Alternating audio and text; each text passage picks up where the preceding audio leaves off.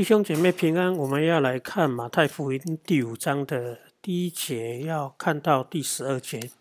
这段经文是非常有名的登山八福，登山八福。那么我们知道啊，马太福音的记载呢，它最后要行说的是一批被呼召出来的人，又叫做教会。那么有一个另外一个新的名词，又叫做天国。好，所以无论是天国或是教会呢，它似乎是马太所要行述的一群被呼召出来的人。那么这一群被呼召出来的人呢，啊，其中就有包含了主一开始的教导，叫做所谓的八福。那么八福，呃，这样的一个经文呢，记载在也马太马路加福音也有一段的记载，是在路加福音的六章二十到二十三节。那么二六章的二十到二十三节那边说，耶稣举目看见门徒说：“你们贫穷的人有福了，因为上帝的国是你们的；你们饥饿的人有福了，因为你们将要饱足；你们哀哭的人有福了，因为你们将要喜笑。人为人子恨恶你们，拒绝你们，怒骂你们，去掉你们名，以为是恶，你们就有福了。那日你们要欢喜跳跃，因为你们在天上的赏赐是大的。”他们的祖宗代先知也是这样，也就是说，在路加的记载当中呢，它不是一个非常类似马太这种所谓的啊一种诗歌的方式，是一种所谓的宣告的方式，它是用一种叙述的方式，而且他感觉路加福音是比较轻描淡写。那么，同样一件事情，路加的记载的角度跟马太的记载的角度就不一样。那么，我们就可以回头来思想，有哪边不一样？呃呃，先讲结论好了。结论就是，呃，马太用这种所谓的一个宣告式诗歌的方式讲的，他有点要行说一种登到山上重新颁布一个命令。假如我们对以色列人的历史够清楚的话，大概可以很敏感的体会到，马太要行说的是，当时摩西上山颁布了一个新的律法上下来的那种场景。所以马太不单单是用出埃及，他也用摩西上的西南山的这样的一个印象，要让这一群犹太读者有印象。因此呢，在啊马太这边直接讲八福。那么我们回头再来看路加，路加轻描的写过去一个叙事方式写过去，他接的是讲的是祸，他先讲福，然后讲祸。他说：“你们富足的人有祸了，因为你们受过你们的安慰；你们饱足的人有祸了，因为你们将要饥饿；你们喜笑的人有祸了，因为你们将要哀痛哭泣。人说你们好的时候，你们就有祸了，因为他们的祖宗对待假先知也是这样。也就是呢，路加呢是拿福跟祸来做强烈的对比，那要人做选择。”要人做选择，就是陆家的形容方式。所以我们在读陆家论福跟陆祸，可以看到那强烈的对比。他其实就要叫人去做选择。那么在马太这边呢，他比较给我们的印象是，他颁布一个新的命令下，就天国新的规章。可以说，一个有福的人，他啊所承受的是一个天国新的一个规章，很像啊摩西从西乃山下来，他颁布了十诫，是要给以色列人一个新的生命。因此呢，这个登山八福呢，其实它也是预先的预告，一群跟随主的人，他们即将要承受的那个福气是什么。因此呢，啊，他没有在这边讲到祸跟福的对比。到最后呢，马太当然会讲到祸，但是那个祸呢，要一直到了二十三章，他才会开始指责有祸的人。有祸的人是谁呢？就是那一群自高自义的那一群法利赛人，在马太福音的二十三章十三节一直记载到啊所谓的三十六节那边，他会开始指控这一群啊主会指控这一群法利赛人有祸，因此他说那边有七祸啊，所以呢啊前面五章是讲八福，二十三章讲七祸，好。所以，那在整个我们就可以看到，路加跟马太呢，他在写的方式就可以告诉我们，他们有着重的不同的点。因此呢，我们要透过今天的八福，要来了解这一群即将要被呼召的人，他们会有哪些福气啊？我先讲一下，他原来写的方式是这样，他讲是有福的人，有福的人，有福的人。他用的口吻有点像什么呢？有点像诗歌诗篇的第一篇。诗篇第一篇我们会说不做罪人道路啊，不啊啊那个所谓的啊，我我我来念一下哦，诗篇的第一篇，他是他说呃，稍等一下，我们来翻诗篇第一篇。诗篇第一篇说：不从恶人的计谋，不占罪人的道路，不做亵慢人的座位，唯喜爱耶和华律法，作业思想，这人变为有福。然而，其实诗人原来的写法是说，有福的人呐，他是不从这恶人的计谋，不占罪人的道路，不做亵慢人的座位。好，他是用一个有福的人开头的。这是以色列人他们在写这种祝福的歌呢，非常啊。常用的一个啊，所谓的一个公式，他会把有福的人放前面，哦，就是一点倒装。因此，这八福呢，其实他是把八个有福放在前面。第一个，我们来看第一个有福，在第三节。好，我抱歉，我们第一节、第二节忘了啊交代。呃，我们说啊，耶稣呢，呃，到了啊，呃，他被呃试探之后呢，他就来到加利利，离开了。拿撒勒他自己的故乡，到了加百隆这个北方的大城去，开始传啊天国的福音。因此，我们看见那边有一个说，西布伦拿佛他利啊约旦河外的外邦人之地，有大光照着他们。那个大光当然指的是主。因此，那个时候经文就说，从那个时候耶稣就传理到来，开始呼召门徒，医治各样的病症。因此，就造就一个许多人因为病得医治，就来找耶稣，跟随了他。他说：“当下有许多人从加利利、呃，底加波利、耶路撒冷、犹太、约旦河外都来跟从他。也就是说，不单单是加利利，不单单是撒玛利亚，甚至是犹太的人都去了，还有约旦河外、约旦河东的人都来了。所以呢，我们就可以知道，主耶稣一开始出来传福音的时候，真的是造成轰动，就许多人来跟从他。因此，第五章第一节就说，耶稣就看了这一群人，这么大的一群人，就上了山，坐下来。”然后门徒来到跟前，他就开口教导他们。那么从啊其他的啊福音书，我们知道耶稣啊就是会怜悯心里怜悯他们，就对他们说话。那么这边讲的是耶稣看这么多人上了山，然后就开口对他们说。那么路加啊的形容是耶稣下了山才开始说。哦，但是无论是在山上或是山下，并不是重点哈。重点是耶稣看这么一群人，不单单医好他们的病，而且向他们。传讲神的话语，也就是说，嗯，从这边我们可以看到，人的需要当然是最直接的，是外面的需要，疾病被解决，问题被解决。但是主看到的是一个更深的一个需要，就是人的内心需要被保住。因此，他就开始讲了论福。他说：“他们知道，不要为了外面这些事情解决，就觉得自己已经够好了。他告诉我们，是其实有更好的在后面等着。”那么其实啊，这一些啊八福其实也是针对这一些受苦的人所讲的，因为这群受苦的人呢，其实我们仔细看，他就符合主耶稣所说的这些有福人的状况。好，我们来看第三节，第一个他说有福的人，他是心灵贫穷的人，因为天国是他们的。一个心灵贫穷的人啊，他不单单是心灵贫穷，他甚至是内心空虚，但是主说天国却是他们的。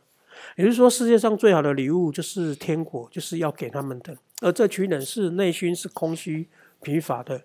那么，他这个所谓的心灵贫乏、贫穷呢，不单单指的是他们的光景，当然也指他们自己对自己的认识。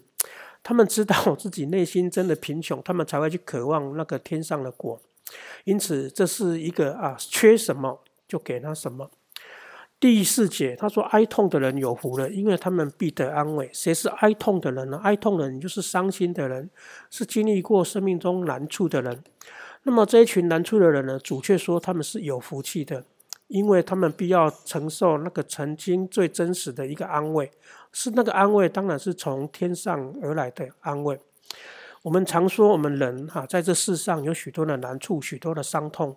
其实世上啊，许多的难处，许多的伤痛，都是造成我们许多的遗憾。但是，我们唯一能够得到的安慰呢，却是从天上来的。因此，他给一个伤痛的人说，他们会得到他们应该有的鼓励。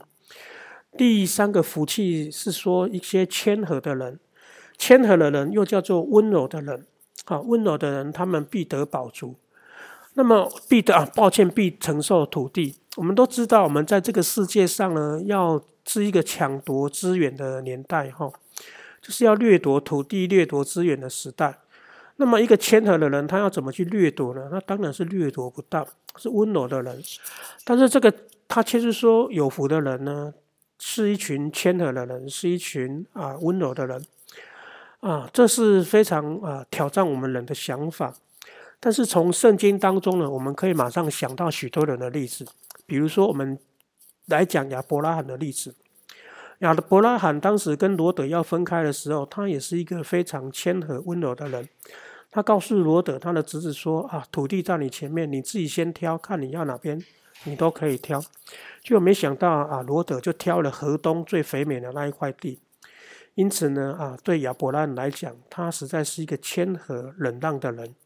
问题是经文马上告诉我们，上帝要他抬头看四周，结果上帝给他的却是一个更肥美，是上帝给他应许的土地，要给他跟他后裔。因此，一群谦和的人，他虽然是退让，但是他必要承受啊那个土地。这非常啊，非常的挑战我们的价值观。第六节啊，讲到第四种福。第四种福是说饥渴慕义的人有福，因为他们必得饱饱足。呃，他用了一个对比，就是饥渴的人会得到饱足。饥渴的人啊，为什么会得到饱足呢？因为饥渴的内心有渴望，所以他会想要去吃。哦，所以就造就一个结果，他会得到饱足。那么对于一个呃不饥渴的人呢，他当然不觉得他需要吃，他认为他已经饱了，所以他不需要吃。所以从这种程度，我们也可以看到福音书当中，许多人认为他们已经够好了，他们已经不需要神了。所以这一群人呢，他觉得他自己是异人，所以他相对来讲，他就是不饥渴的人。因此主说这一群人到最后要哀哭切齿。但是相对有一群人认为他们是罪人，但是他们就是渴慕，心里有空乏。因此这一群人要得到保住。所以主说他乃是呼召罪人，不是呼召异人。第七节说，有福的人是一群怜悯的人，怜悯人的人，他们必蒙连续。这也是一群怜悯人的人，很像旧约所说的：你把钱财借给穷人，其实并不是借给穷人，而是借给那一位穷人的主。这是真言啊，告诉我们的。所以，对为对于一群啊神国的人呢，他是有福的人，他有一个新的生命的一个特质，就是他会怜悯人。那么，为什么一个怜悯的人必蒙怜怜悯呢？我们可以甚至可以反过来说，一个蒙过怜悯的人，他就会去怜悯人。主曾经在福音书告诉我们一个例子，就是一个啊，有人啊是欠了主啊一个所谓的十两银子啊，是一千两银子，主赦免他了。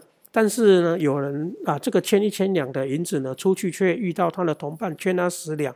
他那个欠他十两的人啊，来还他那十两银子，于是到最后，这个不怜悯人的，到最后他也不蒙上帝的赦免，甚至主说他是一个恶仆人。因此呢，一个怜悯人的人呢，他们有福，因此他们也不必蒙连续。好，这也是天国一种啊一个特特色。那么第七种福呢，又呃。第六种福呢，又叫做清心的。那什么叫清心的人有福呢？他们必得见上帝呢？我们知道以色列人一直盼望啊，这位上帝向他们显现，但是这一群以色列的人，他他们却是用了许多外貌，用了许多外表啊，要来啊表示他们崇拜这位上帝。但是主常常说呢，啊，污秽人呢不是从外面来的，污秽人呢是从内心。他也说主是要我们啊回转像一个小孩子那么单纯，啊，因为说来到主面前的都是单纯的人，因此这边讲到啊心里清洁的人，又可以讲到心里非常单纯的人。那么一个心里单纯的人呢，他心里他就可以预备好他的心，他就可以得见那位神。所以主说呢啊主父的意思就是像啊那一群孩子啊显现，却不像那一群。啊，自己懂很多人来显现，所以这个叫做清心的人，心里面单纯的人啊，他们啊可以得见上帝。告诉我们是要一个单纯的心。那么第七个人复说，缔造和平的人有福。缔造和啊和平的人，又叫使人和睦的人有福，因为他们必称为神的儿子。那么这一群缔造和平的人啊，就我们继续读福音书会知道，这一群人就是所蒙召出来的这一群属神的百姓。但是这一群属神的百姓在地上，主也说他们要面，他们要面对的，却是一个刀兵、刀剑，甚至人要与他们为仇为敌。但是这一群人，他们仍然是宣扬和平的福音，他们是啊缔造和平的人，因为这位主来本来就是要使人跟人和使神跟人和平啊，因此这个有福的人是使人和睦的，又叫做他们是做和睦的使者。他们是做和睦的使者，是制造和睦的一群人。他们是啊，被称为神的儿子。啊，我们都知道旧约群啊提到这一群被差遣人是神的使者，但是这边更进一步让我们知道是神的儿子、神的儿女。因此呢，他的身份又离神又更进一步了，不单单是使者，而且是神的儿女。那么，一个使缔造和平的人，也是要使人成为神的儿女。OK，我们来读第八个符。第八个符又叫做为义受逼迫。为义受逼迫人，他说天国是他们的。啊，这边讲到天国是他们的，在这些八符当中呢，有提到两点。他是第一点，心理贫穷的人，天国是他们的；还有最后一点，为义受逼迫的人有福了，因为天国是他们的。也是就是说，他用天国是他们的来做这一段啊诗歌的一个前文跟后文，整个夹在一起。也就是说，他也告诉我们，用文学的角度告诉我们，其实天国是这个所谓的啊所谓这八福的核心。这八福要讲述的也是天国，关于天国，所以我们才说这叫天国的八福。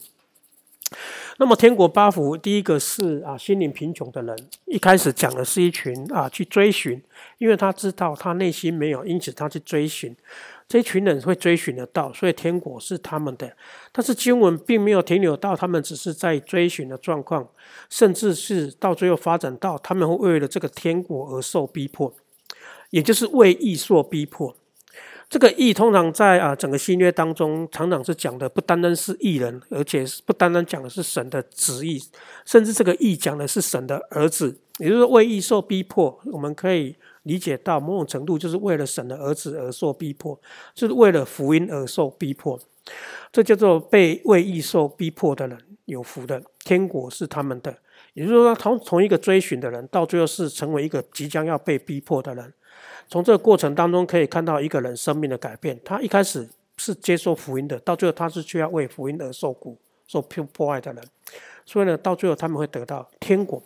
因此呢，我们从这天国八福呢啊，可以看到马太就是要告诉这一群即将要被呼召的人，天国的原则，很像在旧约的出埃及，他也是一开始就透过世界要形塑出一群被神所拯救的百姓。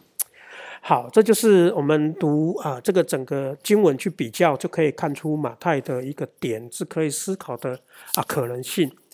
因此啊，当然这八福可以当做一种道德的教训。那更确切的来说，它可以当做一种身份的呼召，是一种天国的呼召，是一种有福的身份的呼召。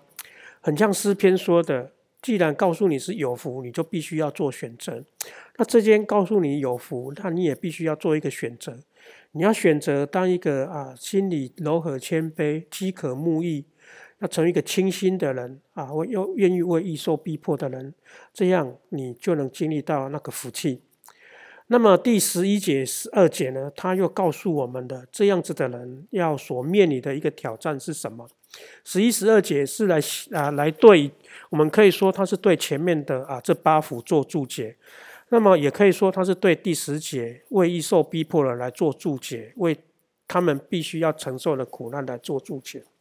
十一节、十二节是这样说：人若因我怒骂你们、迫害你们、捏造各样的话毁谤你们。你们就有福了。他是啊，紧接的啊，为义受逼迫来说的。所以说，既然是为义受逼迫，这边又讲到人若因我怒骂你们，当然这个我主的指的是主耶稣。所以我们可以解释这个义其实就是主耶稣。最近的一个理解，从上文这样理解下来，那么这一群人他们受的逼迫呢，就是从人而来的，有各样的坏话会毁谤他们。其实呢，不单单是坏话会诽谤他们，到最后甚至他们必须殉道，甚至他们必须为福音的缘故啊，被驱离、被抓捕、被下监、被处死都有可能。但是主说你们有福的，主用一个有福，他用一个古代的先知来形容这样有福的身份。就我们所知，以前的先知、旧约许多先知，他们所传讲的话语都是被人所拒绝的。但是这样的先知是持着信心在传讲他们的信信息，因此主也拿以前的先知呢来鼓励这一群人。他说：“你们要欢喜，因为你们在天上的赏赐是多的。这一群赏赐是多的。”他也说，在以们以前的先知人呢这样逼迫他们，他讲的是未来的赏赐。好，就讲到那个将来天国神国降临的时候，到了那日神的那日的时候，会有赏赐跟责罚。他告诉我们，我们要存着盼望，仰望在天上的那个赏赐，要经历这一些逼迫。那么主也举了历史上的例子，讲到以前的那些先知，他说那群先知也是人都逼迫他，以利沙被逼迫，以利亚被逼迫，连神的摩西都被啊被误解，老是被抱怨。啊，甚至后来耶利米先知、以赛亚先知、历赛许多先知都是这样被人所拒绝的、被逼迫的。甚至假先知呢，还过的生活比真先知还要好。但是主说呢，你们以前的先知呢，人也是这样逼迫他们。其实主在这边没有说的话，但是在其他地方说的话是说。